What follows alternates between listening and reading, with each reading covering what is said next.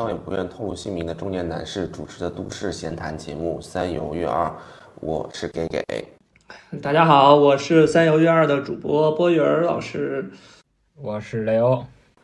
OK，呃，今天想跟大家聊一件事儿，是这样，我不知道大家最近人到中年啊，是不是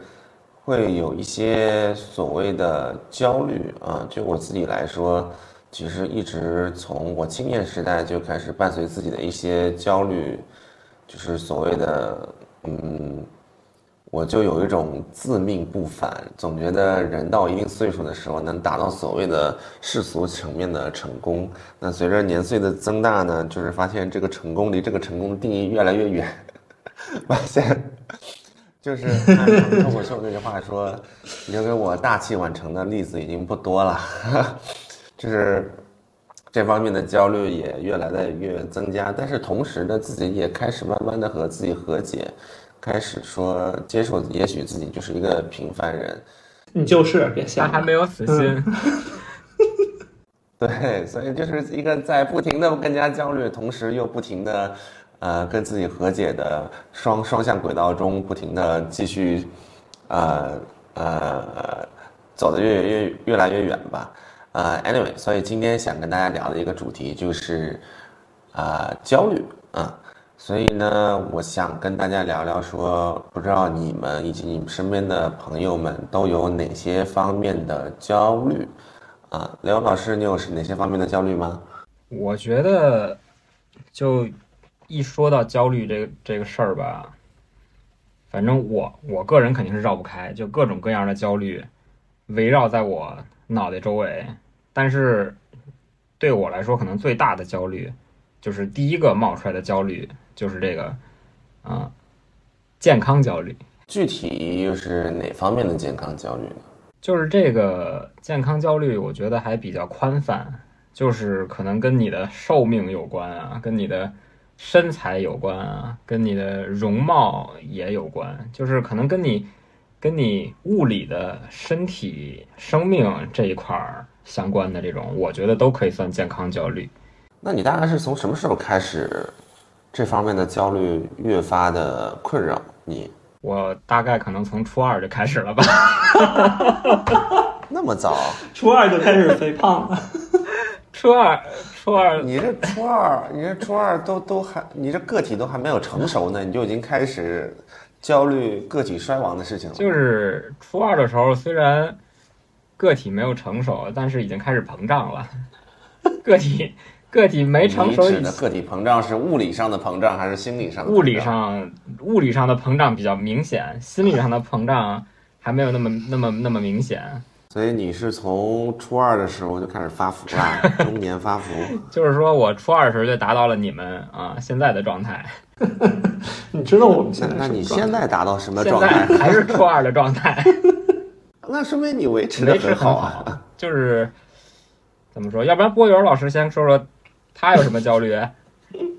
好好好好好，哎呀，这焦虑，我我刚才突然想到，焦虑好像是一个，是不是近几年，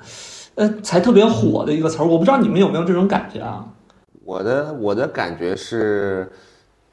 嗯，我觉得他一直都在，只是近几年，因为我们自己也开始焦虑，然后开始关注这个焦虑的话题，是有一种孕妇效应。嗯，是，我也是这么觉得。对，就是。我我我有些时候我在想，呃，一是小的时候咱们确实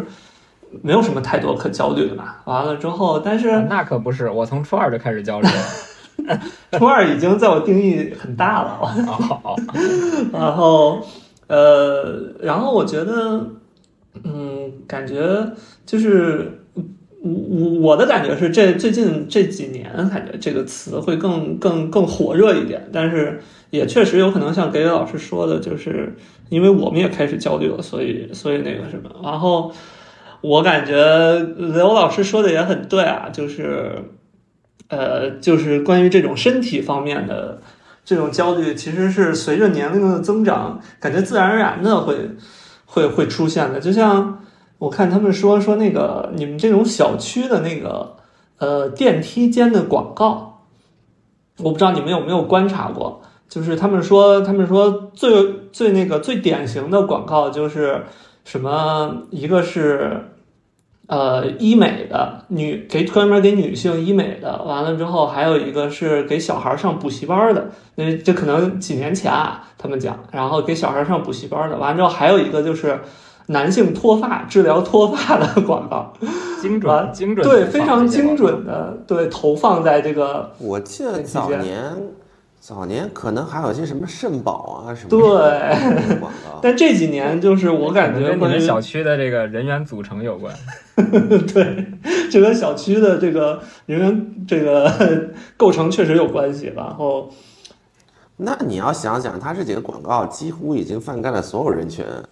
男的、女的、小孩儿。是啊，而且特别是这种有点偏，呃，就是我觉得说是中产也好，或者说是偏工薪阶级也好，这种这种群体吧，它主要还是聚集在健康焦虑上的，是吧？是确因为实这个健康焦虑是所有人都绕不开，就是任何一个人都会有，就可能小孩儿也有，中年人也有，老头儿老太太更有嗯对，男的也有，女的也有。它不像别的那种什么消费焦虑啊，或者是其他的这些焦虑，可能是针对特定人群的。那话说回来，就是你毕竟这个物理上的呃焦虑，涉及到一个个体由呃从生命的增长开始到一个到一个最高值的时候，它势必开始走下坡路。当你发现一个机能开始下降，出现一些衰老的迹象的时候，人势必会有这个增长。但是你这些广告可能会去放大这些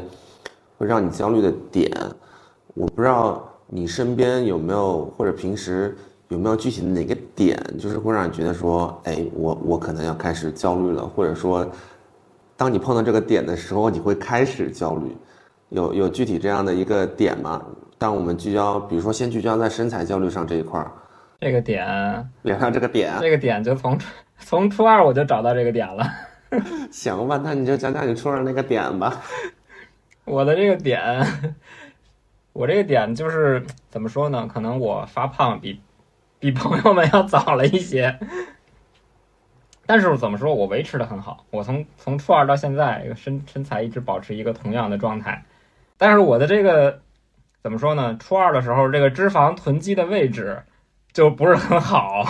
是。但是后期反正有一些转移吧，就还还勉强在一百三附近维附近维持。但是我觉得雷欧老师这其实有一个好处，就是当你初二的时候就长这样了，然后你现在三十几还长还长这样，那人儿反而觉得说，永哎，永葆青保春是吧？很好嘛，是不是？对呀、就是我记得年轻的时候，就有一些身边的伙伴就长得比较着急，可能初一初二的时候，他现在长得跟现在就差不多，你反而那些变化特别大的，会会会，你在他脸上能明显感觉到时间的流逝。很难讲给你知道吗给老师这个是夸我还是骂我。但是你你因为你为你因为这种身身体或者身材上的焦虑，你有去做些什么事儿吗？我其实，我先讲讲我初二是怎么胖起来的吧。反正初二初二那会儿就是放暑假嘛，当时波友老师也啊、跟我一起过暑假，嗯 某些时段波友老师有一些参与。然后初二的暑假呢，就是非常无忧无虑啊，除了吃喝玩乐，也没有什么别的事儿可干，一个非常无忧无虑的夏天。然后呃，那会儿我记得我每天晚上就干两件事儿，就是吃冰镇西瓜，然后看《家有儿女》，每天就干这两件事儿。然后呢，呃，看《家有儿女》问题不大，就是下雨、下雪、下冰雹，大家都都是这么看。最主要的问题就出在吃冰镇西瓜上了。冰镇西瓜当时我基本上每天吃半个，就是那种大号的西瓜，每天吃半个，拿个勺儿坐那儿蒯着吃那种。然后，反正初中的时候饭量也大嘛，就是每天平均吃饭一顿饭也得吃个一两碗。然后后来我我就网上看说，好像一个我不知道是是真是假，就是说一个西瓜相当于八碗米饭是吧？真的假的？怎么什么都八碗米饭？然后我不知道是不是谣言，这只是有这么一个传言。啊、糖含量很多，西瓜其实就跟糖水一样。西瓜里的果糖含量确实比较高。完了，我这么一想，那我其实就相当于初二的时候，我初二那个暑假每天就算一顿饭吃两碗饭，然后睡前再吃半个西瓜，我就一天相当于就是干了八碗饭进八碗米饭。我我我稍微插一句，我刚才搜了一下，一碗螺蛳粉也相当于八碗米饭。哦，但是就是你要知道，它是在你正常饭之外的额外的补充，就是你一顿饭吃两碗饭，这很正常，然后你可能日常就消耗掉了，但是你每天睡前再吃四碗饭，这就 这就很不一样了。我只是想说，八碗米饭像是一个很流行的一个单位。哎，那雷老师具体从数数呃数量级上，你你是从一个怎么样的指数，呃，有什么样的增长吗？其实当时我对自己体重也没有那么在意，因为当时没有没有那么流行说很焦虑自己，人岁数也小。但是我当时肉眼可见的就是我肚子长起来了。初二嘛，初二的时候，对我初二的时候肚子就有脂肪了，是因为当时大家基本上就是小腹都是非常平坦的，但是我在初二的时候已经有那么有一有小孩儿代谢也快，是代谢快，就是只是说你吃的太多了，实在。我当时其实运动量也很大，我到现在运动量都很大。当时每天下午也踢球，但是就是睡前那四那四碗饭，这睡前那半个西瓜确实是代谢不掉。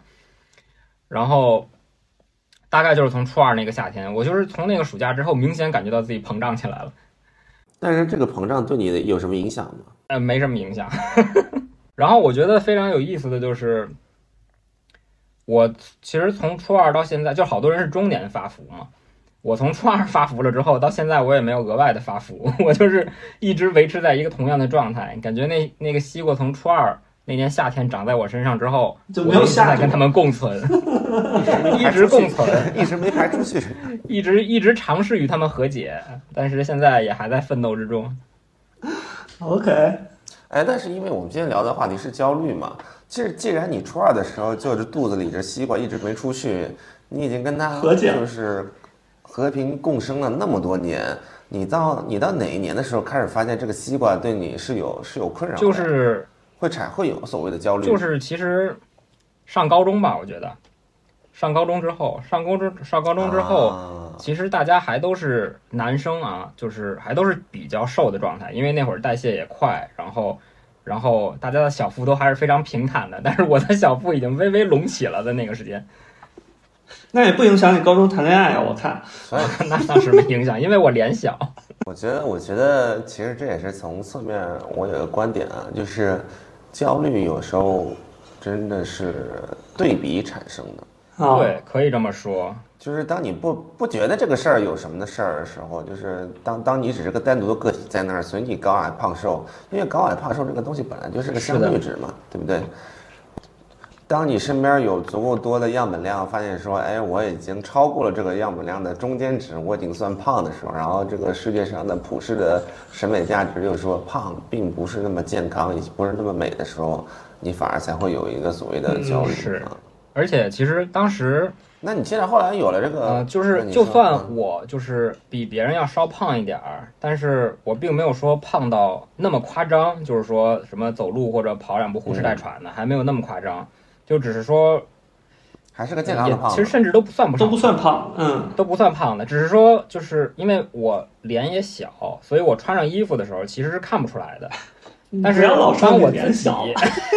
我自己待着的时候，只有我自己知道。咱仨咱仨里面有一个脸特小的博人老师 啥都没说，那脸他妈我是脸长，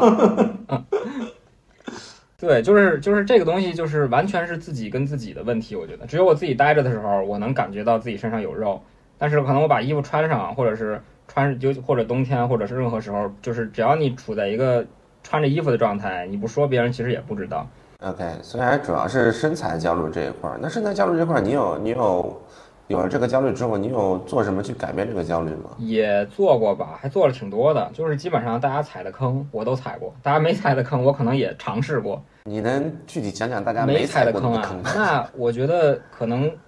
有一个挺经典的案例，就是我不知道生酮饮食大家听过没有？嗯，可以给观众们再介绍一下呀。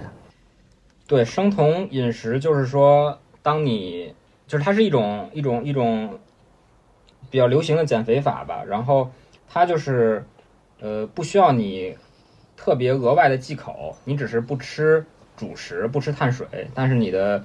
蛋白质和脂肪其实是可以随意吃的。就这个、嗯这个当时是非常吸引我的，嗯因为我在忌口忌口这方面一直很难控制自己。然后我在这是我工作之后了，我工作之后拿了一个月的时间去尝试这个生酮饮食。其实我个人有是效果吗？个人体感是非常有效的，就是我一个月大概瘦了十斤吧，当时。哦，哇嗯，我觉得已经是一个很危险的对，就是它是效果很明。显，立竿见影，然后对于健康的减脂来说是比较是过快了，我觉得。对，所以我因为以你的基数，我觉得一个月减十斤已对经，是有点当时我可能也就是波动到稍微稍微重了一点吧，当时大概一百三，接近一百四，然后生酮一个月之后又回到一百三了。是瘦得快，回去也快对，。是上的其实没那么快，就是一点一点，就是因为开始工作了嘛，开始工作之后，就是生活会变得比较容易长胖，然后就最反正最巅峰的时候达到一百四，然后在生酮之后又回到一百三了，嗯那你会觉得饿吗？嗯，不会饿，因为它是让你可以放开了吃蛋白质跟碳水的，呃，跟蛋白质跟脂肪的，你只是不吃碳水，不吃碳水是吗？对，所以当时那一个月，我跟同事出去吃饭，我们在国贸那边儿吃披萨，吃什么汉堡，我都可以去吃，吃那种生煎包，都可以吃。披萨你怎么吃啊？披萨里面都是碳水啊都是那个对你就是把上面那个瓤儿给刮下来，吃那个瓤儿。然后，对我吃披萨的时候，不是那下面那个面给谁？啊面给同事啊？同事要吃就吃，同事不吃就搁那儿了。你你吃披萨的时候是把瓤儿刮下来，然后吃汉堡的时候是把面包搁在旁边不吃面包，然后吃生煎包的时候是把中间那个包包那个馅儿，不是，那你还吃什么汉堡？你干就是还得了。但没有没有没有同事一起的时候，我就吃我就吃纯肉，然后你还是中午的时候还是要跟同事一起合群啊，还是要合群。我那我是懂了，以后省钱就找一个在执行生酮饮食计划的同事，然后你可以吃他的碳水啊饭都不用买了。对，你就你们俩点一份儿，对，反正这挺管用的。然后你吃烧烤、吃火锅什么的都不用克制，就是你肉，就是 通俗来讲，就牛羊肉烤肉想吃多少吃多少蛋白质和脂肪，没什对么。肥肉也都可以吃。哎，那你说你坚持了一个月，最后就没坚坚持下去了，嗯，为什么呢？你你确实很有效果啊，你瘦了十斤，应该理论上能缓解你的焦虑，而且你说这个方式又很适合是，就是其实不是坚持不下去，是我主动停止了，因为就是过了这一个月之后，你你真的一个月不碰碳水，你身体会有其他的变化，就是你会掉头发会比平时掉得快，Oh my 然 god！后对，然后你会变得脑子会变得慢，哦，然后反应也会变慢，真的啊然后对我是听说长期不摄入碳水，人会变得很对，易就是哦你会很焦躁对，就是我感觉可能跟您内就是内在的那个内分泌水平或者激素分泌水平都相关。不吃碳水的话，因为碳水正常情况下是解决了身材焦虑，进 入了魔法教育圈儿。它应该是你你三大营养物里面摄入最高的碳水这个含量，然后你把这个含量去掉之后，用其他两个含量去弥补这个含量，你就你的身体就肯定跟你之前几十年不在一个不在同一条赛道上了。后来减了十斤之后，我就觉得 OK 了，就就还还可以，就是至少不到一百四了。嗯，然后我就觉得，嗯，你一百四是有点高了了，不是我说。对，是，嗯，嗯，哎，但是你你减那十斤之后，真的有缓解你的焦虑？嗯，或多或少有一点儿吧。你有变得更自信吗？嗯，倒也没有，啊，因为脑子不好使了，是吧？因为脑子转得很慢，当时 甚至工作都受到了影响，早上也起不来。啊，那真的是对生活还是但是后来我从什么时候开始发现这个东西不重要？就是当你开始就是更加仔细的控制自己身体的数据之后，你就发现体重这个数其实是最不重要的数。嗯，就是可能一个一百五十斤的人比一个一百二十斤的人看上去要好看很多，是因为他的肌肉分布跟就他的肌肉会比较多，肌肉含量会比较多。，我觉得这话说回来就是好看才重要，多重没人在乎。嗯，那嗯郭源老师，你有你有什么关于身材的焦虑吗？这本来我是一直都没有的。其实我我一直，嗯，上学的时候我一直跟大家说我是属于那种，嗯，就是吃不胖的那种人。那个对我，我跟波宇老师认识那么多年，他其实身材对但没有真正维持过，这两就是回北没有刻意维持过，应该对，没有刻意刻意维持过。对，嗯呃，雷欧老师，你觉得你你认识我还 怎么说呢？我可以从另一个维度啊，我从另一个角度来解读一下这个问题。波你说源老师，波源老师虽然长期吃不胖，吃不胖呢，主要是因为消化不好，消化不好意味着他放屁特别臭。他放屁臭这个事儿对我造成了非常大的困扰和精 神上的冲这段击。掐了。好，我说完了。这个逻辑啊，逻辑给给老师明白了吗？就是吸吃不胖，吸收不好，这这期吸收不好，放屁臭吃不这期胖，他是我剪消化不好。我认为这是一个亮点，请你把它留下。对，OK，就是 确实确实，因为呃，我觉得消化不好，我也有点遗传，因为我爸消化也不太好，然后所以就是整个是感觉是吃不胖，但是近几年，哎呀妈，我我是有点深有体会，确切的说，可能也就是这两年变化发生了，就是我前几年买买衣服，我都喜欢买那种就是叫 slim fit，就是非常瘦的那种贴身的那种呃尺码。然后比如说像买衬衫呀、或者是甚至买那个呃 T 恤这种，我都不会买很宽松的，因为我觉得那个太太嘻哈了。我我我走的不是这种风格。那这几年就是有过有过一两次重要场合，我需要穿西服的时候，我发现我之前买的已经穿不上了，嗯，就是那种就是那种。你知道，在那种电影里面经常看那种扣子，感觉都已经要崩出来了 那种感觉，对，所以我只有在那种时候，我会发现，哎呀，原来我真的是胖了，特别是还有些时候，就是穿一些原来觉得很松垮的那种衣服，然后但是一穿就觉得像是像是那种紧身衣似的那种感觉，所以所以就是这几年我买衣服都会买那种相对来说比较松松垮垮的那种，然后因为这件事情就是我我两年前换了个工作嘛，完了之后还被我们领导批评了一下，呃也不算是很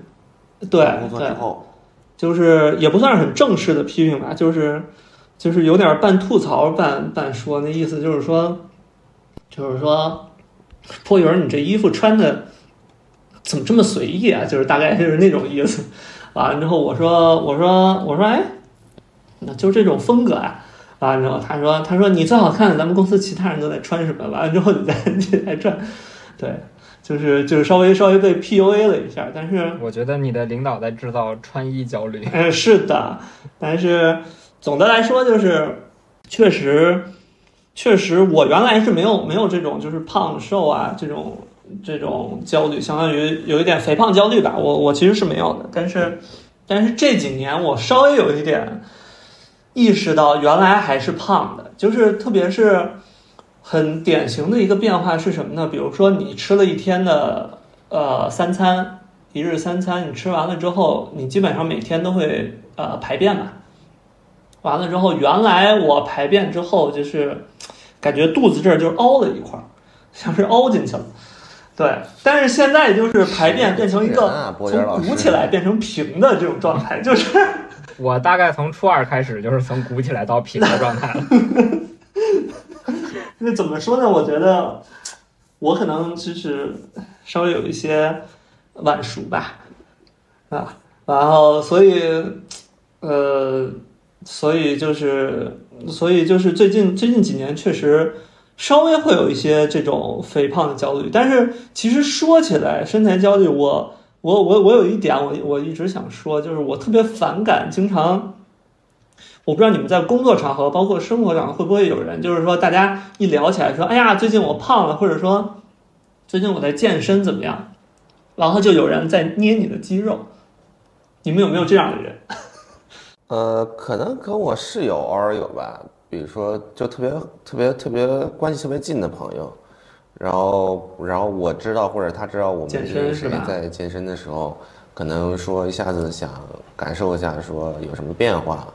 可能会互相有一些男生之间互相有一些比较 touch。对，就我我觉得相对来说，你关系比较近，大家这样就是聊到这个话题，稍微稍微搞一搞，我觉得我觉得倒没有什么。但是我在我在工作中，我出现过一次，就是有一回，嗯，我我跟我领导可能这次我们俩吃完饭完之后走路聊天儿，然后我说我说平时可能我会呃打打网球啊或者羽毛球啊这样的做一些运动吧，反正就聊到运动这块儿，完了之后。我们领导就一副非常惊讶的表情啊，说：“啊啊，你还你还打这些啊？啊，你赶紧让我让我让我摸摸你的肌肉怎么样？就是，然后上来就来摸我的胳膊，然后就摸我肚子，完了就说，你这个有一点儿有一点职场性骚扰的感觉。摸胳膊也算，对他摸就会说哎，看看你有没有腹肌之类的这种。然后然后他又说，哎，你你放松，你别绷着劲儿是。男领导还是男领导领导呀？但是就特别，这他他他不是他不是大家想的那样，他 不不是不是那个有一点儿 gay 里 gay 气的。对，但他他不是这样，他只是想说，他只是想说，就是我平时就是作为领导的角度啊，我我平时也健身，你健身完之后应该哪一块儿有效果啊？然后装出一副非常非常懂健身的那种那种状态完之给你，展现出一个姿态。哎，对对对，然后来。来来，稍微教育教育你说，哎，你这个相当于你你练完了连个肌肉都没有啊，那种感觉一样。对，所以我我我其实蛮蛮反感这种的，就是因为不太熟的人，你有这种肢体接触，无论是男性还是女性，其实都都都蛮讨厌的这种状况。摸肚子尤尤其有点儿，是的，摸胳膊勉强还能接受，摸肚子有点儿太太亲密了。而且而且摸肚子，他还会说，哎哎，你你别你别绷着劲儿，你放松啊，就是鸡皮疙瘩都起来了。真会有这种。那你咋说？哎，我还没拉屎，我还没拉屎呢。你等我拉完再摸，我先去，我先拉一趟。所以，嗯，怎么说呢？就是确实，总的来说，就是近几年会有这种呃肥胖的这种焦虑吧。但是我我其实我一直是觉得，就是吃要比要比就是比如说我们去健身房健身呀、这种，嗯，可能要更重要一些。但是，但是无奈就是我我一直我想说晚上我就不吃了，或者说吃的非常少。但我我我媳妇儿对我太好了，她经常晚上就给我做好多，然后做完之后还要接着吃，就是每次晚上我都会吃多。经常我们可能做两个菜、三个菜一顿晚饭，然后吃完了之后，可能我们还会说，哎，好像还有点亏嘴，再再煎几根香肠或者怎么样，就是会有这种加餐。你这个就相当于我初二每天晚上那半个西瓜，对对对对，完全是长在你身上的。所以感觉就是完全就是揣起来了，会有这种。那给给老师，你这边怎么样啊？你一直我感觉还都挺瘦的。其实我身材焦虑的事儿跟大家特别近，因为我我原来身材一直就是整个身形都属于偏瘦，而且瘦的比较厉害的。嗯然后那时候，比如说大学毕业之前，永远担心的是说，呃，自己会不会太瘦了，要努力多吃一点儿，想想的是怎么去增肌、增加体重，让自己回到一个正常的体重。但是虽然也付出了很多努力，但是也很难去坚持，因为那时候也没怎么健身嘛。你如果没有大的运动量，你想逼自己吃很多东西去增加体重也是很难的，所以你没有办法坚持下去嘛，那就随他去吧。但是我有一次发现到说，有说人确实是会发胖的是，呃，我后来出了一次非常严重的车祸，我在家休养了差不多快九个月。那嗯九个月之间的时候，我有一次，我记得是我蹲下去去系鞋带的时候，我忽然发现我肚子中间有什么东西挡着我，不让我蹲下去。假的，就是我的人生中从我的人生中从来没有这样的体验，我就说，哎呦，这个是什么东西？我也我也没穿什么衣服啊，没有什么皮带什么的。然后我一摸，发现是自己的肚腩。这是人生中第一次，就是说发现自己的肢体在跟自己做对抗，不让自己做某些动作，你知道吗？所以在那一刻就发现说，哦，原来我也是会发胖的。然后也是跟博源老师一样，因为，呃，因为我我尺寸比较大嘛，我块儿比较大，所以我特别是我回国之后基本上买不到衣服，我很多衣服都是定做的。我是人中人生中第一次然后去找自己的裁缝说，呃，师傅，我的腰围好像。有一些改变，我这个裤子有点穿不进去了，或者穿着有点崩，这个这个腰围你可能要帮我改松一点。这也是那时候是人生中第一次说要去面临这么一个处境，然后那次之后，呃，就是非常主观的开始，真的是关注到自己，呃，腰腹这块上的脂肪，然后你越关注就会有越大的焦虑，然后真的就会开始主动的去每天吃饭的时候想，哎呀。这个小炒肉是不是不应该再吃两口了？就是那时候开始主动的说，我是不是应该少摄入些脂肪？我是不是应该少吃一点儿？呃，不再吃夜宵，或者我少摄入些糖分，然后开始去很认真的考虑说，无糖可乐跟跟正常可乐，我是不是要去做一些取舍跟选择？对，那是我人生中第一次在身材上有焦虑。但是还好是说，可能我我本身它的那个代谢比较快，我恢复正常出门、正常运动之后，体重很快又下来了，回到了一个非常呃相对来说还是正常偏瘦的一个一个状态，所以所以之后在身材焦虑上其实就少了很多，嗯，但是非要说的话。你毕竟随着年纪的增长，你现在只要稍微有些变胖，嗯，总是胖在一些不尽如人意的地方，就会还是会尝试去主动控制，说哦，那该少摄入些糖分跟脂肪了，要稍微忌一下口啊。最近，啊，现在是处于这么一个阶段，身材焦虑其实对我来说目前还还好，没有非常严重，嗯，但是。其实这就引申出来下一个话题。虽然我本身对身材焦虑这个事儿没有非常呃大的困扰，但是从身材引申到健康，甚至说这个这个寿命寿命焦虑这个事儿，对我来说是有非常非常大的困扰。呃，因为因为我这呃我身边的人有非常明显的感受。因为比如说我我在三十岁之前，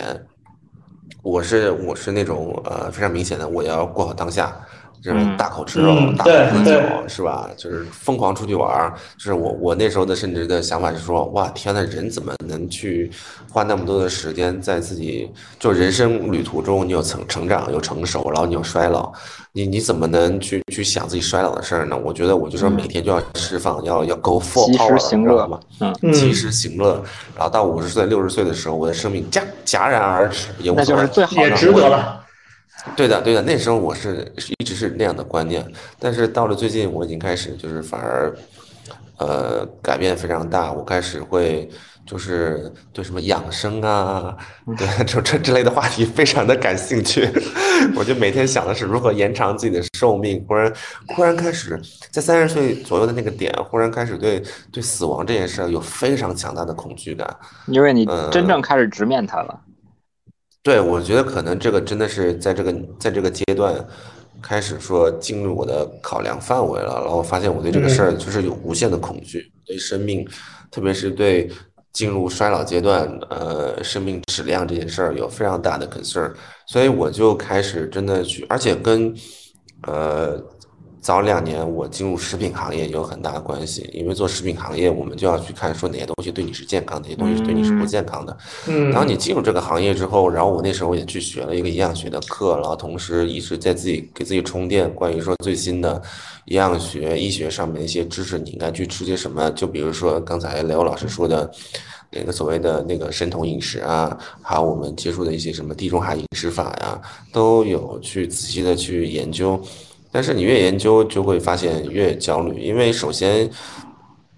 嗯，说说深了吧，就是你营养学本来是来说是一个相对比较比较新兴的一个学科嘛，然后大家现在有一个比较，特别是我们国人，因为市场的传播有一个比较，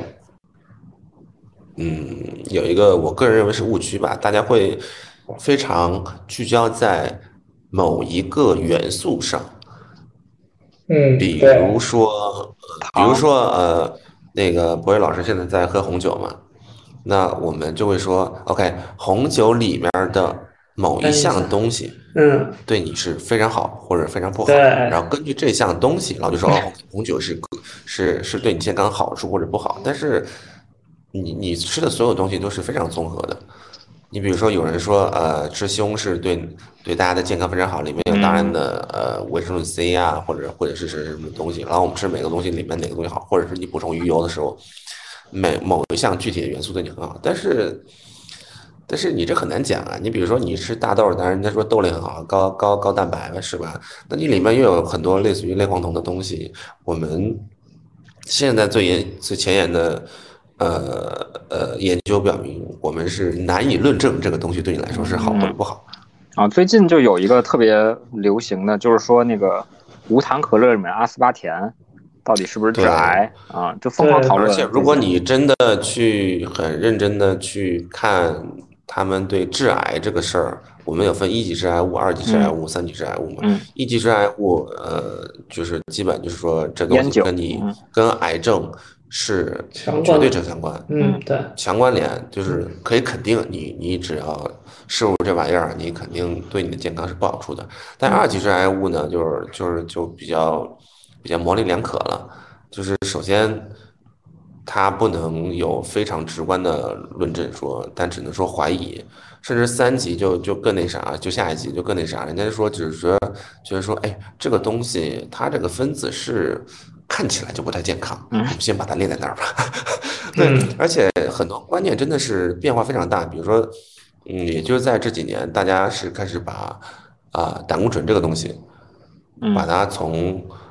比如说早年我们会说胆固醇指数高是非常不好的，但是你现在如果去做体检的话，如果你的胆单纯的胆固醇的或者说低密度低密度胆固醇它比较高的话，你的体检医生已经说这个东西你不用去在意它，它很大程度上是跟你的基因有关的。嗯，而且，如果随着还有一派的学说说，当你年纪越大的时候，适当的胆固醇对你的心血管是有好处的，它能保护你的心血管。嗯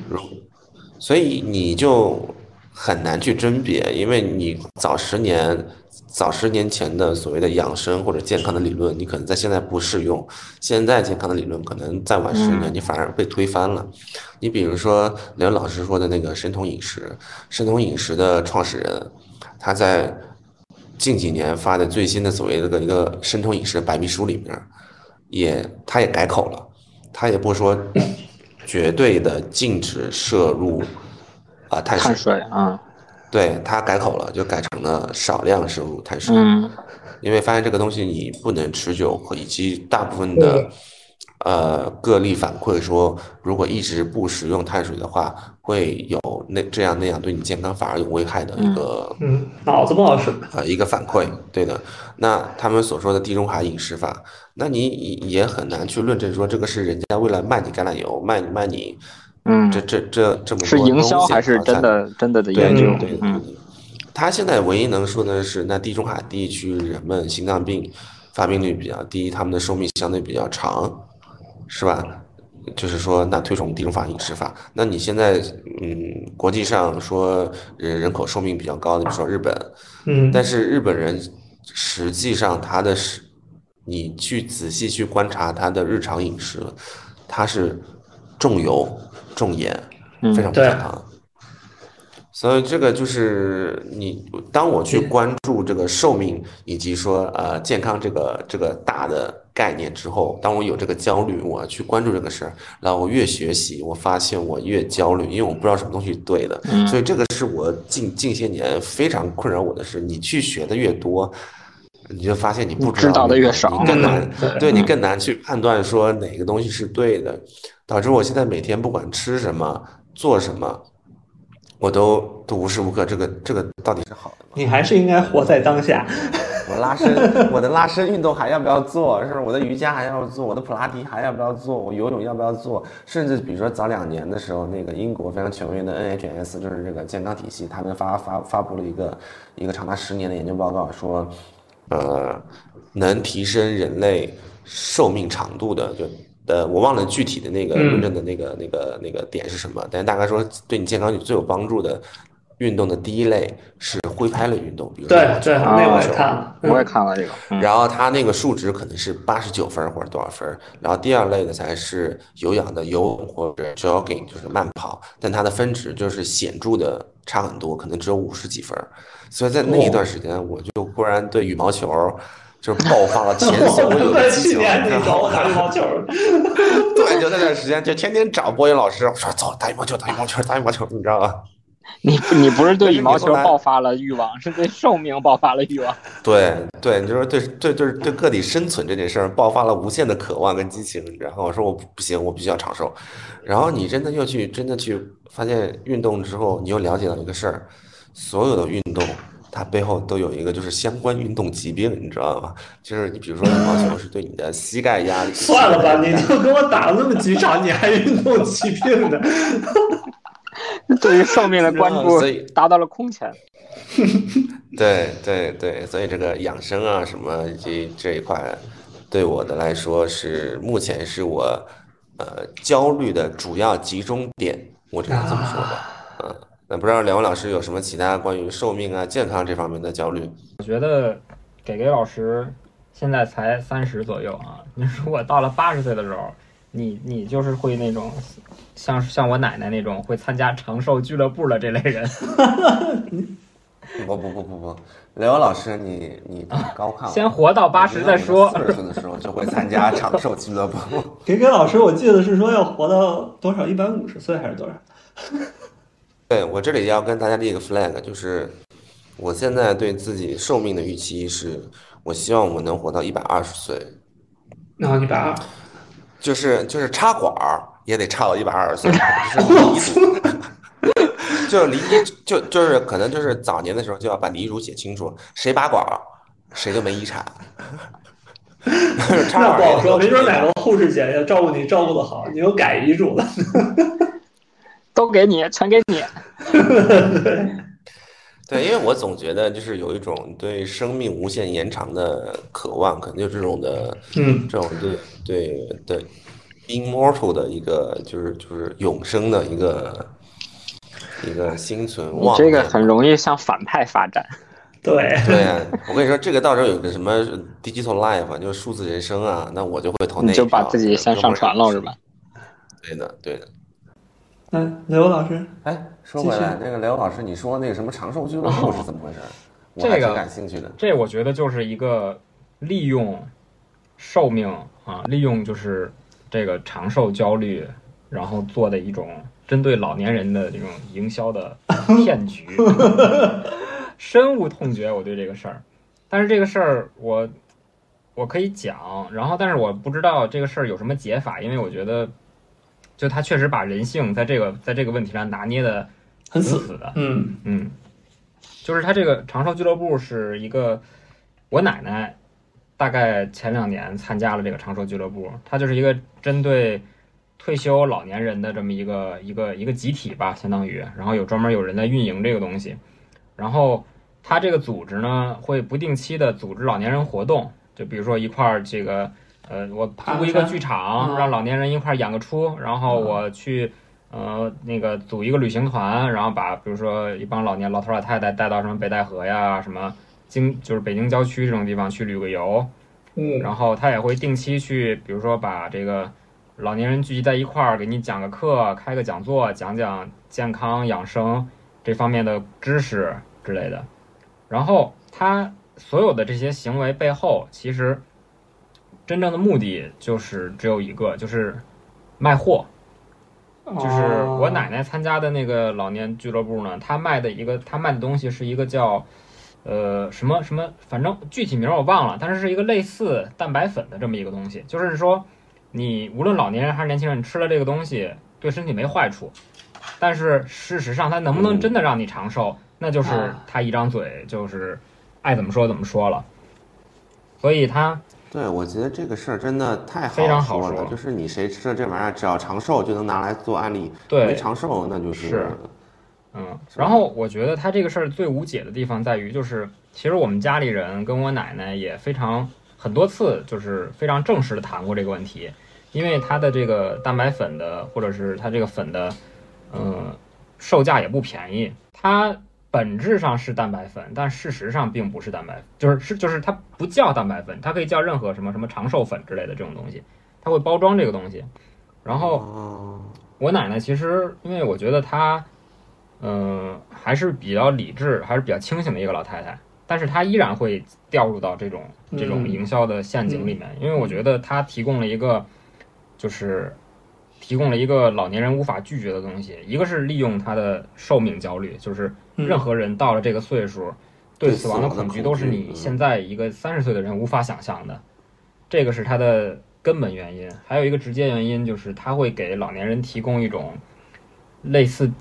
极其亲密的那种陪伴，或者说给老年人创造那种社交的社交的场合和社交的生活，就是他相当能为老年人排解寂寞，或者情绪价值。对情绪价值，就这两个东西加在一块儿，我甚至不知道，就是如何能破解这种事儿。就是我觉得，除非是你给你奶奶提供提供一个对，更好的解决方嗯案，你单纯的想把它拉出来是挺难的。但是你可能，你比如说现实生活里面，你就算子女再多，或者是这种，你确实没法像他们，就是这，比如说这个长寿俱乐部这样做到那么那么贴心。他那个里面的那种小孩儿什么的，就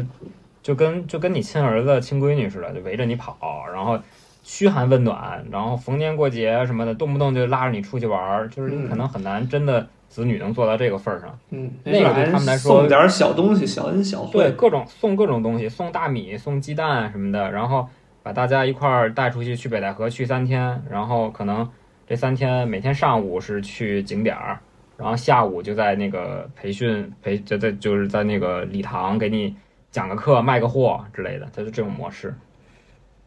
那那你家里其他老人也也有有参加类似于这些，还就是你奶奶？主要是我奶奶，我爷爷其实不太参加这个这个这个活动，因为我爷爷腿脚不好，出不去门儿。我奶奶啊，只 能他们不上门儿 嘘奶寒问暖。奶出去是寻长寿去了。对我奶奶，其实反而是我奶奶这种这种身体比较硬朗的老太太更容易陷入到这个、这种骗局里。就是她经常会夸我奶奶说：“哎呦，您腿脚真好，您这同龄的老太太哪有像您这么腿脚这么利落的呀？”然后就是人都需要这种确实，确实吹捧啊、然后她就会更加更加沉浸在里面，她就会更觉得说：“哦，这个这个这个蛋白粉挺管用的，是不是真的是这个效果之类的？”那刘老师你自己自己有什么这方面的焦虑我？自己其实倒没有，我觉得在生寿命这一块儿是吧？我对寿命没有，我对质量要求比较高，对长度没有太大的要求。啊，所以你现在还是希望到五岁嘎叽就没了那种前面。其实我最希望的是突然消失，哦，就像是灭霸一样，一个响指你就消失了。对，就是你知道，就是可能我没法儿没法儿要求自己一定能寿终正寝，但是比起就是数年的那种折磨来说，我觉得可能突然消失对我来说痛苦更少。但是其实仔细想一想，就是像我们这种呃人到中年，就是人生已经走了快接近一半儿，别也别一半儿，三分之一，三分之一还早，。还早。哎，你知道你知道现在你知道现在中国中国人的那个平均寿命是多少吗？跟你跟你退休年龄好。像是，男生好像是七十六岁。就是你这么算算，你还没有，还没有，还没有，还没有。小一半小一半不到一半，不到一半。是吧？那你中位数就是三十八呀。嗯还差好别远。别说了，别说了。想想是不是 别说了老师脸已上经焦虑马上就要溢出这个节目了你你是很很擅长制造焦虑的啊，给给老师。就是我会通过一些数据摆事实、讲道理，然后慢慢的把焦虑植入植入你的脑中，然后那个现在正在可能正在听这个节目的各种观众们啊，就是我我我建议大家去了解一下相关的数据啊，然后算一下自己还有多少时间，然后最后把自己生命最后的那十五到二十年，最后把它当不发生，因为那个年纪，你可能正在经历各种病痛的折磨，每周你可能有五天在医院啊，你也干不了什么事儿，所以你剩下能干的事儿的时间不多了啊。好，今天的焦虑就到这里，那接下来听听博伟老师 有什么相关的焦虑。确实，现在要比可能十几岁、二十多岁的时候要稍微有一些焦虑，就是特别是当我反应过来我已经三十岁出头了的这种这种感觉的时候，我会觉得，我会觉得就是不知道之前时间是怎么浪费的，但是，但是总的来说，哦，对对对，我觉得博伟老师这说的非常对。我一部分的焦虑就来自于感觉自己过了这么多年，但一事无成。就是特别是当你当你看到，你知道福布斯经常每年都有一个榜单叫 Thirty Under Thirty，青年富豪榜，就是就是三十岁以下的三十位精英，你你当你而且当你看到你这个领域，就是可能，因为我之前在一个创业公司，完了之后，在我这个领域就有两位这样的这样的精英的时候，你就会觉得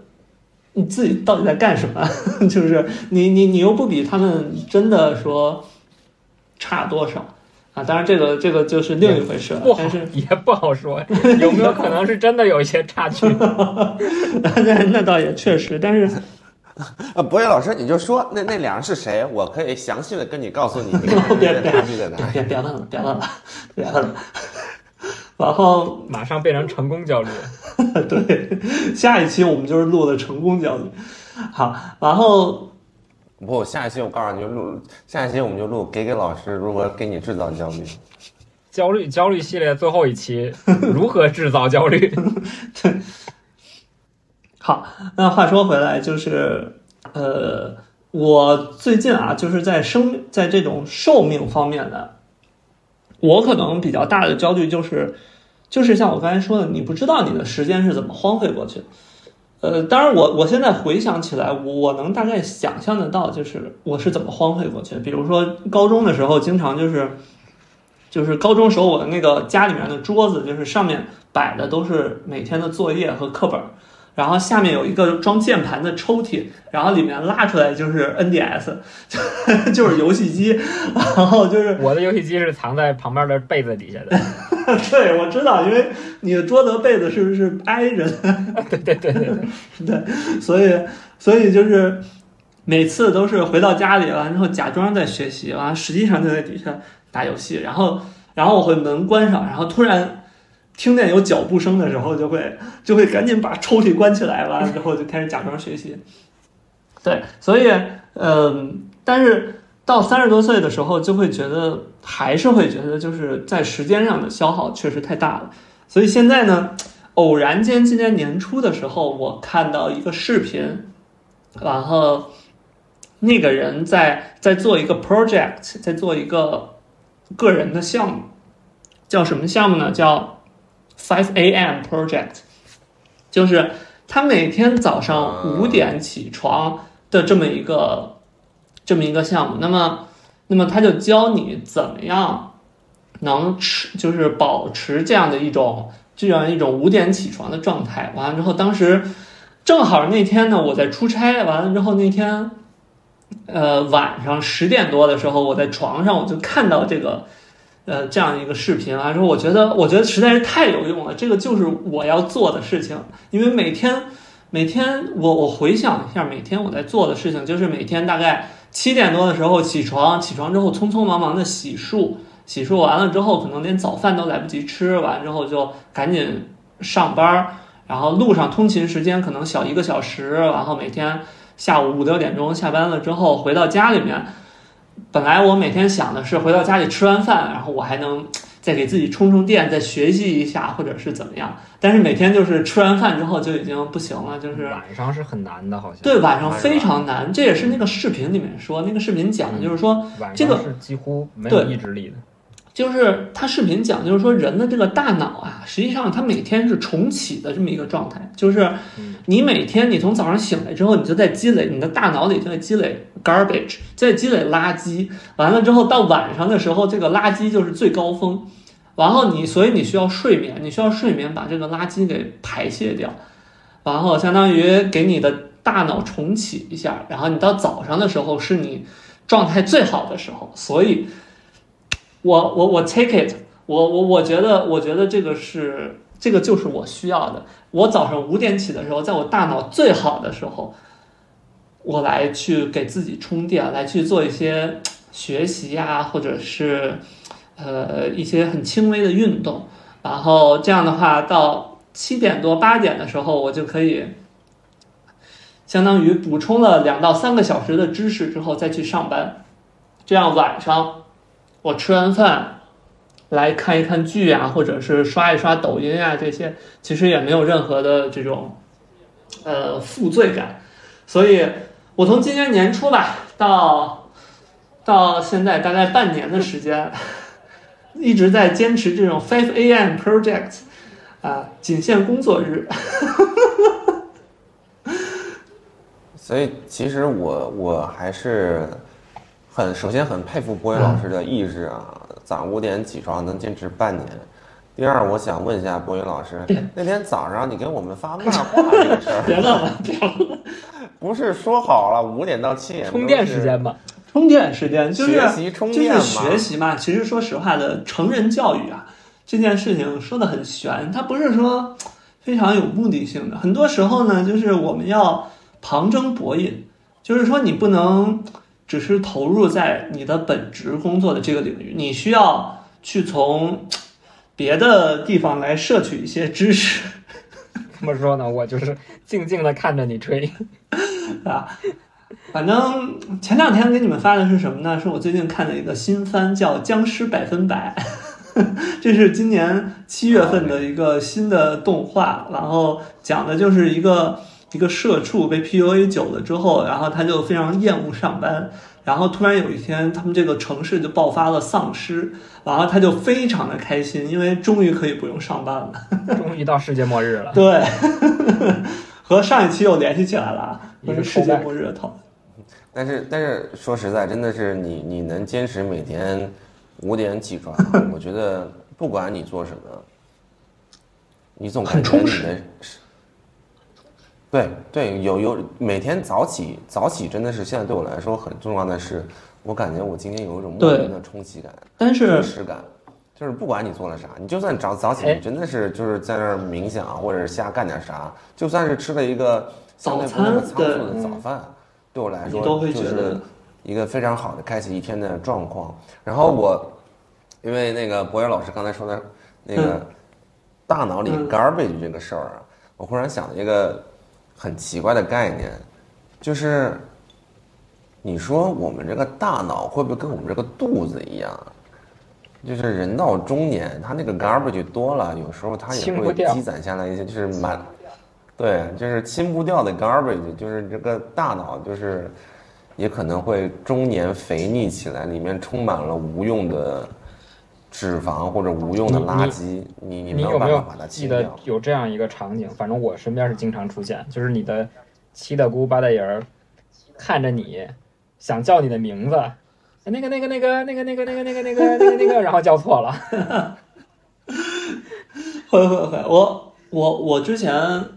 我不知道你们有没有看过那个，好多年前冯小刚写过一本书，叫《我把青春献给你》，完了之后。对，完了之后这本书我印象最深刻的就是，因为我看的时候很小，初中的时候我才看的。完了之后他就写说，头一回就是就是在最开始可能引言那个部分，他就写说，人到了中年之后开始逐渐的清理一些脑子里面的就是没有用的东西。完了当时我真的很不懂这句话，就是我看了很久，但我没有看懂这句话，但是。我感觉最近稍微有一点懂了，就是确实感觉脑子里面的 garbage 非常的多，你有些时候需要主动的清理一些东西。嗯嗯。就说到这个话题，你知道，我就不不得不跟两位老师吐槽一下，就因为反正是个匿名的节目嘛，就这样。就是我其实是很喜欢跟身边的人，嗯，找一个我记性不好的借口。哦，我也在用这个借口，最近。我说我的脑容量是啊固定的，你一些东西进去，你就必须有一些东西出来，我就要去筛选说哪些东西是重要的，哪些东西不重要的。当我拿到一个新的重要的信息，我觉得它要占占占据我比如百分之一的脑容量，那我就要在我原来百分之百里面拿出百分之一把它踢出去，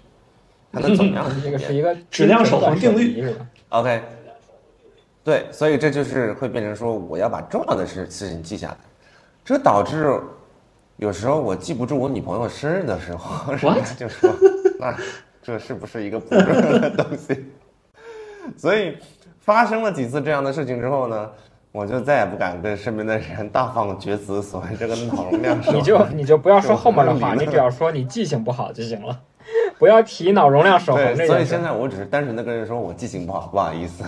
我其实真的不擅长记这些东西，所以我只要是比如说像博远老师、刘老师生日我不知道，博远少老师生日，比如说哪天跟我说了我经历了那个事儿，我就会记到那个手机的，就是苹果手机通讯录里面。看来我比你女朋友重要一些。对的，对的，就是就是我只有这样，然后手机提醒、日历提醒我，我才会知道说 OK，这是某某的生日，我会我会我会知道会发一句祝福什么的。我记得我上高中或者是上初中的时候，记同班同学的生日是不用刻意去记的，这这东西你就是能，的的？对你不用刻意记，它都在你脑子里。就是我并没有说我去背他的生日，或者是某一个同学，我可能跟他关系也没那么好，但是他的嗯生日就在我脑子里，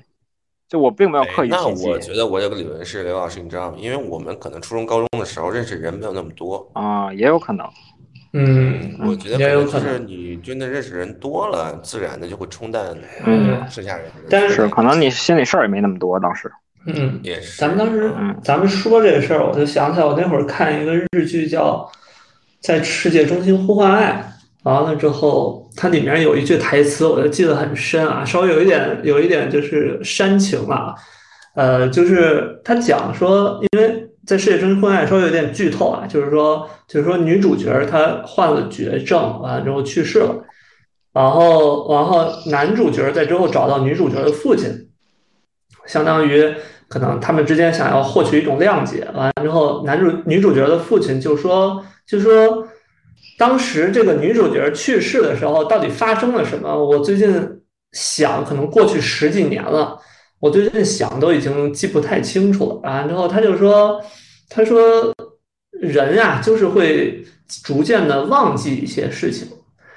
因为为了活下去，所以所以可能大脑就是在不断的去可能更新，然后去可能有一些事情就渐渐的就淡忘掉了。所以我觉得 可能确实这也是一个呃人本身的一种一种本能吧，可能是这样。嗯，好，这段可以可以音乐起了，咱们咱们走下一段吧。我我等会儿等会儿，因为因为博宇老师，我还有另外一个话题特别想问，嗯。就是想继续一下，就是嗯。就是因为你你是我们仨中间唯一已经呃呃成家的，已婚的，嗯就作为一个已婚人士跟跟另外一个个体产生了强链接，嗯呃，或者说跟另外一个同龄个体产生了强链接。就关于寿命焦虑这个事儿，我其实想问你一下，就是你会焦虑说你的伴侣的嗯寿命长度，或者说你会考虑说，哎，我会我要是走的比他早特别多，或者他走的比我早特别多，这方面你会有焦虑吗？呃，暂时不会有，但是我们确实讨论过这个问题，就是就是呃，怎么说呢？反正总的来说，结论就是我媳妇儿希望呃我走的比她晚，就是她可能不希望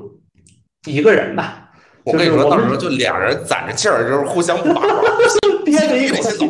对对，反正就是先把先把我管儿，先把我管儿。所以，所以就是我觉得相对来说，我到现在倒倒没有说会特别焦虑这件事情。但是怎么说呢？嗯，所以对于我来说，我会更看重质量而不是数量。就是趁着现在能做的一些事情，还是尽量现在去做。呃，或者说现在能体验的事情，就比如说有些时候不一定是我们两个人一起体验，比如说他有一些什么机会，呃，可能觉得这个机会很难得，比如说出去玩呀，或者去一些平时我们不会去的地方，或者经历一些我们平时不会经历的东西，我可能会相应的更鼓励他。嗯好，现在可以音乐起了，来。好，Because you know I'm all about that bass, about that bass, no trouble. I'm all about that bass, about that bass, no trouble. I'm all about that bass, about that bass, no trouble. I'm all about that bass, about that bass, bass, bass, bass. 好，OK，呃，我们刚才聊了身材焦虑，聊了从身材焦虑引发出来的健康，甚至说寿命相关的焦虑。我想跟大家聊最后一个焦虑，呃，就是所谓的容貌焦虑。虽然我们三位作为男士哈，我觉得男士可能在这方面可能没有女生朋友那么的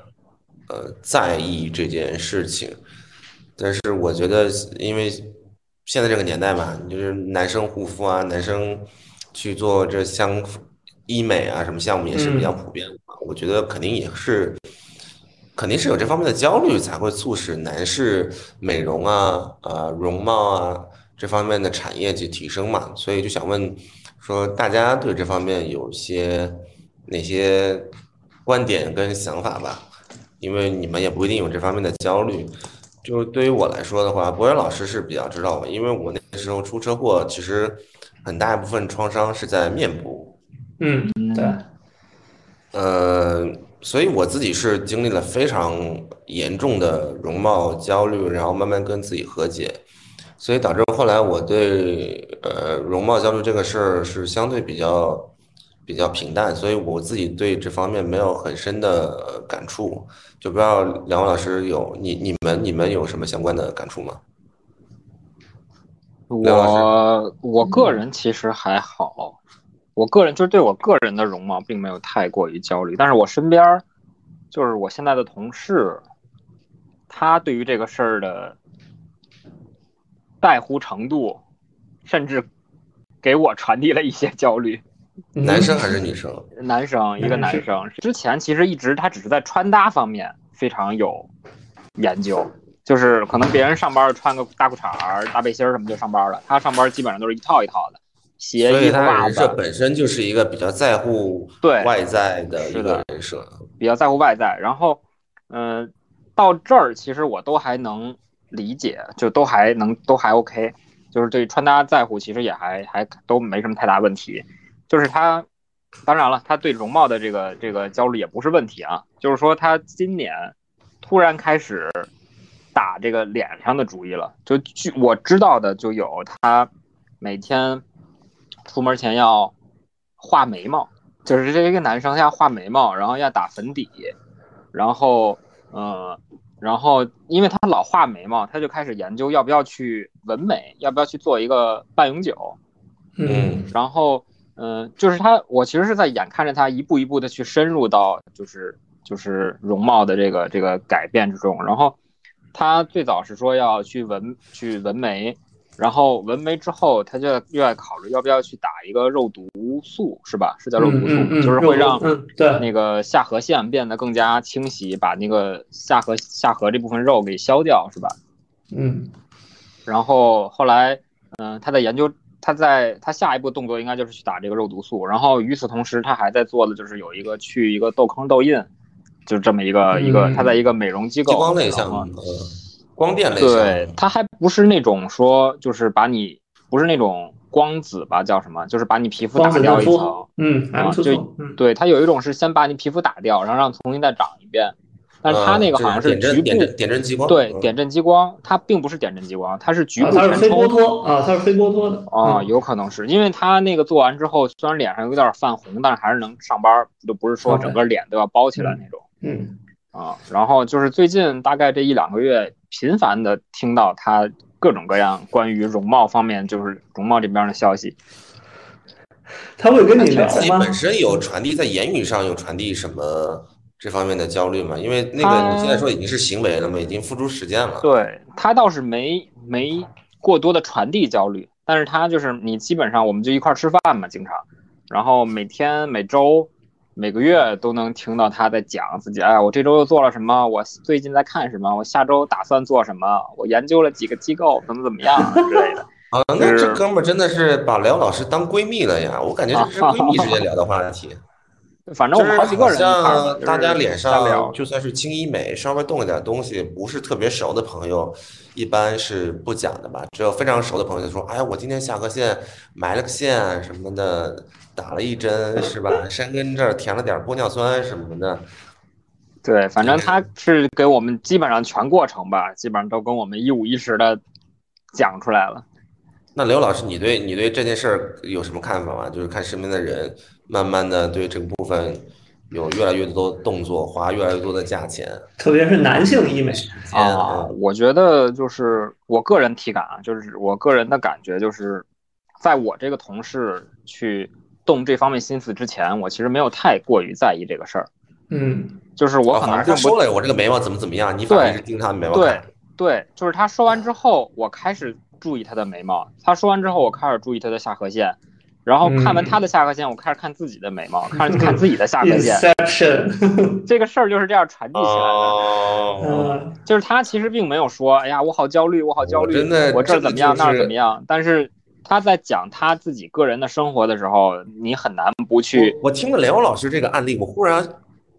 就是我忽然一定程度上可以理解说女生们为什么能就是啊。就是成波成波的去做医美，就真的是我真的身边有个姐妹儿，就今天下颌线嗯。这边稍微打点儿，我说哎我这个咬肌稍微下去一点儿了，下颌线更明显了，然后就跟刘老说的是，老是跟边上听的所有人都是，哎，那我这个是不是也可以做做呀？对就是？你就说很多人当场并不会表现出来，但是他回去之后，比如说我今天吃完饭。我在厕所里面突然一照镜子，突然想起来刚才吃饭聊的事儿，你很自然就会往自己身上去套，往自己身上去想。这个事儿，我觉得就是这么传递起来。它自带一种传播属性。对，而且你身边人、你身边同事啊、朋友很亲近的人做了这个事儿之后，你就会觉得，哎，我是不是也能做对，啊？我是不是花点钱也能变好看？就很容易。刘老师，你要做吗？我不做。那那我本人呢是呃，虽然我没有容貌焦虑，但是因为我我自己为了资深消费者相关，对我是实际的消费者跟使用者啊，因为我我为了做呃面部修复，大概花了两到三年的时间，是去医院去的非常的勤，但是我更多的不是说去做容貌的提升，我更多的是做去容貌的修复，所以我但是我对这些基本的光电项目啊什么的，其实还是非常了解。了如所以。刘老师在不远的将来，如果被那位同事那个焦虑或者不能说焦虑吧，种草成功啊，有想接触相关的项目可以咨询我们。OK，好那呃，博尔老师，你你对容貌这边，你在这方面有什么有什么焦虑吗？首先我，我想我想先跟大家分享的就是，就是因为可能雷欧老师跟我跟我关系更更久一些，他更了解我们家人一些。你说我们家我们家的医美第一人是谁吗？就是第一个体验医美的人。如果你让我这么猜的话，不会是你爸爸？对啊，是的，就是我爸。就是因为我爸是，如果说我是钢铁直男，我爸可能是百分之两百的钢铁直男。完了之后，但是但是我们家就是可能是第一人，真的是第一人，就是就是我爹，就是前几年还真去埋了个线，完了之后呃把自己在哪儿啊这个，这就是就是这个这叫什么眉眉间的这个眉头这块儿，因为因为我爸我爸特别喜欢皱眉头，完了之后就有这种你知道就这种啊，有川字纹，对，啊，埋线的作用是让它舒展开嘛？哎呀舒展，嗯。哦，这是这是一个题外话，因为我刚才突然想起来这件事情，完了之那我们就不，得不问一下了。作为一个百分之二百的钢铁直男，叔叔，你有问过叔叔他当时的呃心路历程吗？他当时你你回答这个问题之前，我先说一下我的观感。当一嗯，个中中老年男人开始干这个事儿的时候，会不会意味着他的人生将走向某些岔路啊？会不会 会不会意味着他要再开第二春啊？因为因为我好像大概就是听过类似一个案例，就是有有有一些呃姐姐们，我们这个年纪也只能叫姐姐嘛。有些姐姐忽然会在知乎上问一些问题，说我老公忽然开始健身了。啊，对对对，就是这个，对对对，就是这感觉。健身健身确实是非常敏感。对，好，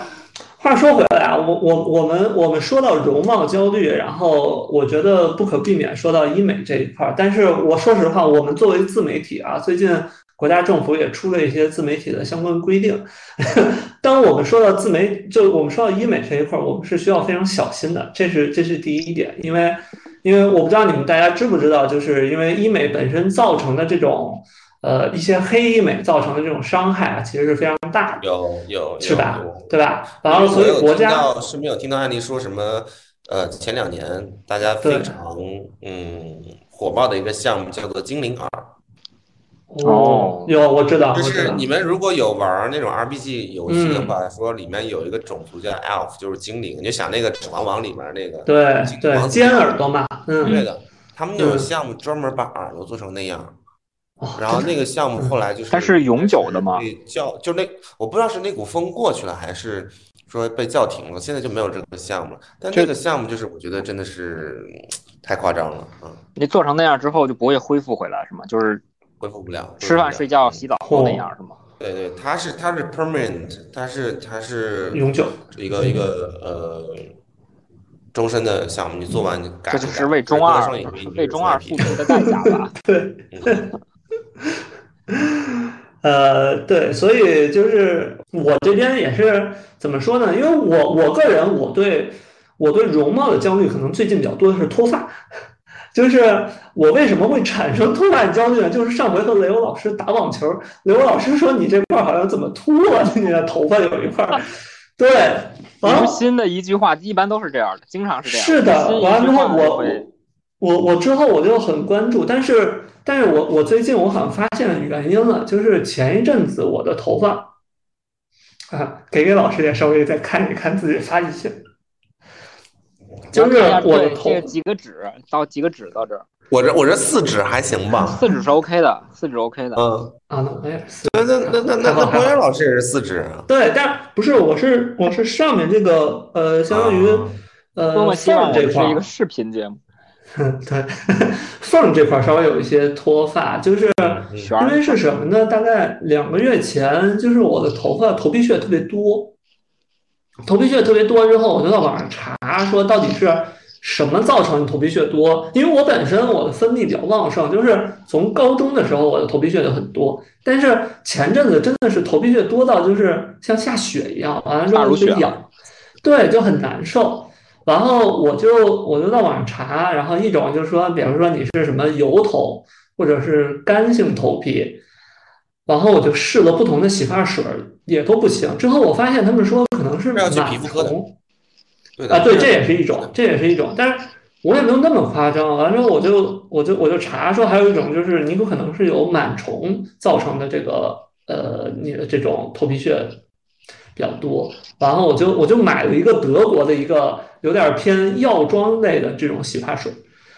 然后稍微用的稍微频繁了一点，我感觉有可能是那个原因造成了前一阵子稍微有一点就是头发脱落比较多。最近，嗯，最近开始使用清水洗头发了，就是啊，这个事儿，这个事儿，我我甚至觉得也是一种焦虑。嗯，那那呃，我我这边也作为半个这个医美从业者啊，我就是可以给大家分享一个，因为我前一阵子去听一个学术论坛，然后他就讲说。从专业的角度来判断你怎么叫脱发，因为因为我我们之前也讲说，哎，电梯里面经常有这种防脱发的广告，完了之后，其实不管是男性还是女性，其实都对脱发有一个很强的一种焦虑。我觉得这算是一种容貌焦虑吧。然后从学术的角度来说，你怎么样真正去判断你是不是真的脱发？嗯，他教了一个非常简单的方法，就是你两天不洗头，完了之后。你用手来捋一撮你的头，稍微有一点力度，不用太使劲儿，捋一撮你的头。如果你发现有六根以上的头发掉下来，说明你是很典型的脱发。哦，嗯，对，这个是这个是这个数字是怎么来的？呃，那我不知道了，反正他可能 研究得出来的吧。对研究综合因为我觉得力道很不好把控嘛，用数据48小时这倒是，这倒是，但是总的来说，就是我觉得就是可能轻轻的一拽这样，因为其实你像我，我现在是两天没有洗头了，然后我现在稍微可能轻轻的天没洗头，一拽，对，哎呦，因 为因为我现在用清水洗头发，啊，我有一个我觉得同事也观众也在清水洗头，就是就有限的这几几个观众听了这期节目，可能就会坚持两天不洗头了，我看是这个事儿。对，反正我我我也跟给我媳妇儿，因为我媳妇儿总觉得自己就是就是脱发发，对，女生掉头发是非常严重，因为她头发长是的明显。嗯是的，但是但是反正用了这种这种方法去见判断之后，发现好像你现在薅下来，你薅下来几根啊？刚才我刚才薅了这么多，我都只薅下来一根儿，啊，嗯，所以就是其实相对还好，就是可能在经常我们就是比如说觉得自己哎呀好严重，完之后到医生那边，医生就说哎你这个完全不严重，就是或者是说只是因为他见过见过太多真正严重的。对，对，所以所以这个是判断你如何如何这个你是不是真的脱发的这么一个可能一个自己判断的这么一个依据吧。嗯嗯，当然，你要是真正想去看的话，你可能还是要去，像刚才给给老师说，你要去皮肤科，要去要去要去好好的去诊断一下。对，这样，嗯。哎，波云老师，我插一句，就是作为半个行业从业者，请问你们对嗯正畸，其实我一直有这个问题，大家觉 得牙齿正畸这个算是整容吗？当然，我我如果说我有一个同事在搞嗯，在搞整容的话，那我可能有五个同事在搞正畸。对，呃，因为我是觉得现在有很多，你比如说，无论是小红书还是哪儿，他就会说你的你的口腔的这种形态，你比如说正，你需不需要正畸这种，其实是影响你的容貌的形态。好多人正畸是为了脸小，对，包括包括还有就是所谓的这种下颌线嗯。的这种轮廓呀，嗯。其实都是都是很重要的。对。嗯，这就像是现在医美里面讲这个呃呃，比如说打打玻尿酸，或者说打呃，就说咱们就说打填充填充剂吧。嗯完了之后，原来的原来的可能手法是你比如说你想，呃，脸颊这一块有苹果肌，然后他就嗯他就给你的脸颊这块注射很多，假如说玻尿酸或者是什么样的东西，嗯然后你的苹果肌出来，但是你有可能能看到有一些人的苹果肌就非常不自然，对吧？但是现在这个医美，它会它就更高级一些，它就会说你这个苹果肌可能不仅仅是这一块儿造成，它是两边可能更多的其他肌肉带动的，所以它注射这个玻尿酸，它可能是在不同的地方注射，然后把你这苹果肌给带起来，让你的苹果肌更自然。它其实正畸整就是口腔的这种整形也有这种因素在里面，就是你通过牙齿的这种变化来带动你整个骨相的一个嗯，一个变化，对对，对就是它就是就是这么一个，其实我想就国元老师这个说，因为我们今天在聊焦虑嘛，我我其实对不管是轻医美、整容，甚至说我们难以归类的说这个呃牙齿的正畸，嗯我的想法一直都是，大家当然可以去做，因为这是个人自由嘛。它能帮助到你，能让你更自信，嗯能缓解你一部分的焦虑。焦虑可能有脸，有人脸脸上啪长个大痦子，说啊，我把它切掉了，或者我拿激光把它做淡了，能让我更出出门的时候更自信、更健康、更好的去跟人去可厚非社交。对，无可厚非，而且是是好的，这是你自己的个个人意愿嘛。但我更多的听到身边的人是说，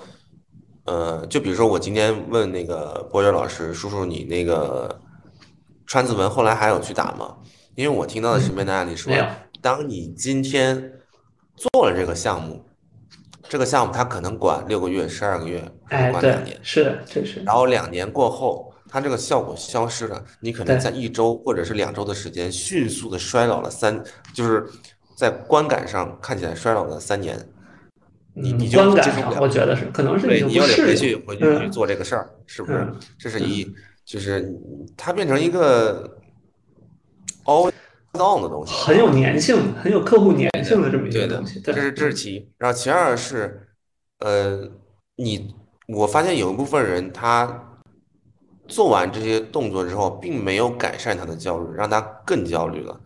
因为嗯比如说我常年去医院的时候，我们去呃修复科、去整复科，经常有我看到很多小姑娘，她已经长得非常漂亮了嗯啊，啊，我身边有这样非常漂亮，在人群中绝对是最亮眼的那个小姑娘了。就是你去那种相关医院，你能看见大量这样的人，她已经非常漂亮了。然后她就是在排队，然后我们就是一帮人挤在病房里，就是问各种主治医生、大夫，就是说，哎，医生，我这个那个双眼皮儿开的，你看这里有一点点稍微有点毛糙，或者稍微有点点歪了，你觉得我是不是再动动刀再修改一下？就是我觉得他创造了额外的焦虑，嗯嗯，更多的焦虑。啊，就是这这像就是身边有的人说，就是整容医美是个坑，你一旦入了，对，就会无限走下去。我觉得这个是很可怕的啊。就是好像只有零次和无数次。对对对对对，就是这种感觉。嗯然后呃，但同时我要我要说，其实我最近就是呃，因为早年间可能经济好的时候嘛，然后大家买东西越来越贵，你就我就感觉从我我开始有意识的知道呃护肤品，然后知道它的价格，到我我前两年可能疫情之前吧，我就感觉所有就是首先是品类越来越细分。你看出现什么眼霜啊，什么什么有精华呀，然后有什么这个抹那个抹的，就一套护肤下来，好几个东西往脸上抹，你知道吗？然后嗯价格也是水涨船高，越来越高。嗯、但是这两年好像有一个反趋势，我不知道你们身边有没有这样的倾向，就是大家很喜欢一个词叫平替，嗯，对，嗯就是大家开始意识到，这个东西好像不需要不需要那么多钱，我们可以买一些相近的很好的基础款，就基础款，对这个基础款这个词儿，买一些基础款就行了，就就用一些就做好，比如说，嗯对，呃，我我不知道概念啊，就是我基础的补水，对对，补水、防晒，他说好，保湿做好对这两个就保湿，我做好这三样就够了，其他的我不需要，我不需要买什么老妹儿、什么海洋之谜或者香奈儿，我可能就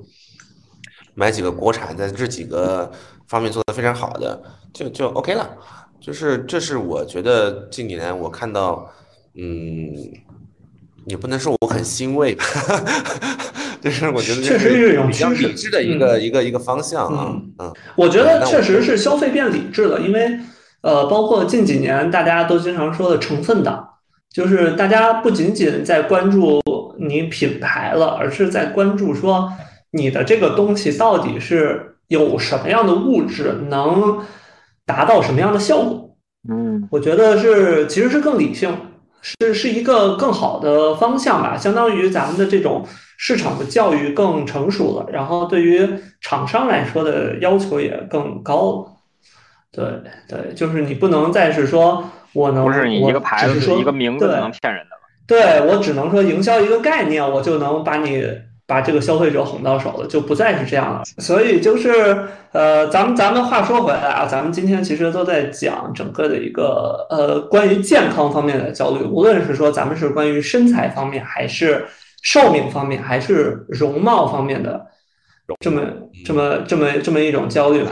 那么呃，其实我我觉得从我的角度来说，包括刚才咱们三位老师谈的，我觉得其实最重要的还是说，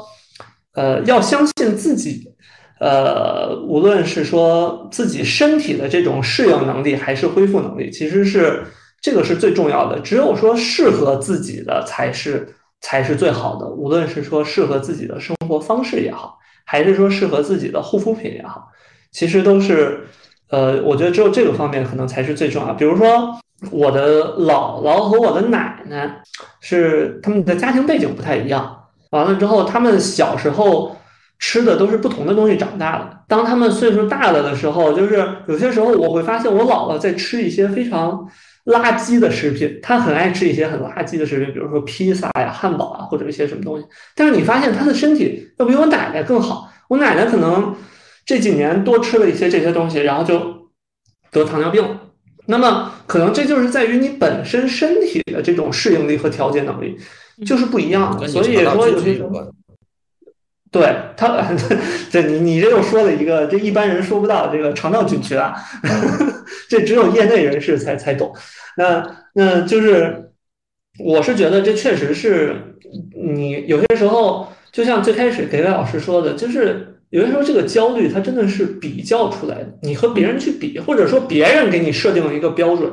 你觉得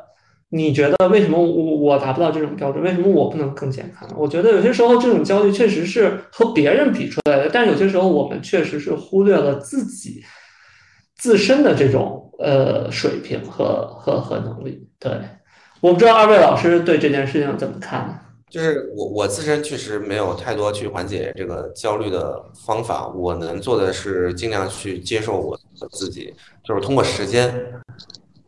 去慢慢的接受我自己，我该是什么样就是什么样。嗯呃我我能给到的建议只能是这个了，嗯那就不知道雷欧老师有什么建议。我是觉得呢，就是我可能跟给给老师这个看法差不多，就是郭友老师通过他的奶奶跟姥姥总结出了一套方法论，但是我通过我的爷爷跟奶奶，我也体我也发现出了，就是我觉得这个事儿可能比起自身的努力，基因会更重要。对，我的这个这个只是我个人看法啊，就是可能你长什么样儿，你的胖高矮胖瘦，你是否长寿，你的容貌是个什么状态，比起我们后天的这种修饰，或者是后天这种对自己的苛求，那可能你的基因能决定百分之九十九，你后天努力可能只占百分之一，所以我有时候就会觉得说，像我爷爷奶奶，呃，他们其实生活方式并不健康。但是这两个老人现在已经活了八十多，快九十了。嗯，就是如果说我们用现在三十三四十岁年轻人的生活方式去衡量他们三四十岁的状态，或者说用我们现在的生活方式去去看他们当下的生活状态，其实都是不健康的，都是反面的例子。但是可能在对于他们来说，基因或者是嗯、更适合自己的生活方式起到了非常大的更好的作用。所以，嗯，有时候可能我会觉得说，比起这个更强烈的这种健康的焦虑或者长寿的焦虑，适当的这种健康焦虑会让我们啊、在短期内或者让我们在 一段时间内变得更健康。但是如果过于过分的健康焦虑，可能就会让我们最后适得其反。啊。我非常同意刚才雷欧老师的观点，就是他所说的适当的健康焦虑让我们更健康，这是对死亡的恐惧，所有人都有，就是因为对他有恐惧，导致我们有有焦虑，才会让我们趋利避害，不去做一些危险的事儿，不少去抽烟，少去喝酒，然后呃尝试更多我们觉得呃健康的生活方式。就是有身材跟容貌上的焦虑，我们才会不会过度的去挥霍我我们自己的呃身材或者是容貌，让我们至少呃能在人群中 fit in，而不是说太勒里勒特，或者说好几秃几头怎么样，能在社会中能一个正常人的情况下去社交，去跟其他人接触。呃，但是当你过分于执着在这个部分的时候，它反而并不能去帮助你实现你最初的那个愿景跟目的，去更好的跟人去接触，去过更好健康的生活。所以，呃，还是那句话，适当焦虑让我们更健康，过分的焦虑反而会影响我们的生活。所以大家差不多就好。